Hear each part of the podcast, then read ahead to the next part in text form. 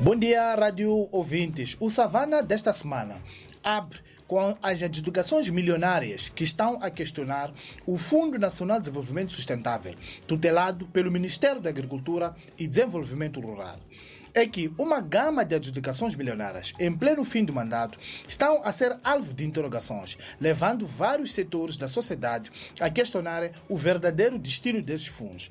Há a percepção de que os fundos poderão ser desviados para financiarem campanhas do partido governamental. Formalmente, os projetos em causa, financiados com fundos doadores, visam dar direitos legais às populações camponesas através da atribuição de um doate, que é o direito do uso e aproveitamento de terras.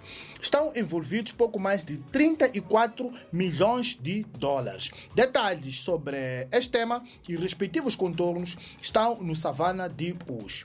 Nesta edição, Savana entrevistou o professor catedrático da Universidade Eduardo Mondlane, Antônio Francisco, que considera que se alguém no executivo tentar desviar a atenção da recente estagnação ou reversão dos níveis da pobreza, tentando convencer a opinião pública de que é possível compensar os problemas econômicos, centrando as atenções apenas no crescimento demográfico, acabará por cair no ridículo. Em entrevista ao Savana, em que abordamos a proposta de revisão da política Política Nacional eh, da População e algumas opções para o desenvolvimento, o professor, que também é demógrafo, disse que a abordagem da redução da taxa de crescimento populacional e da fecundidade não podem ser alcançados apenas através de políticas governamentais.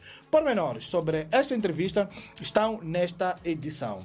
Fomos ler um estudo do Centro para a Democracia e Direitos Humanos e SOMO, que é também um outro centro de pesquisa em corporações multinacionais intitulado A Armadilha dos Tratados Fiscais, revelando esquemas de fuga ao fisco no setor extrativo em Moçambique. A pesquisa assinala que Moçambique poderá perder para a fuga ao fisco, protagonizada por cinco multinacionais do setor extrativo, entre 1,4 mil milhões de dólares e 2,1 mil milhões de dólares, durante a vigência dos empreendimentos.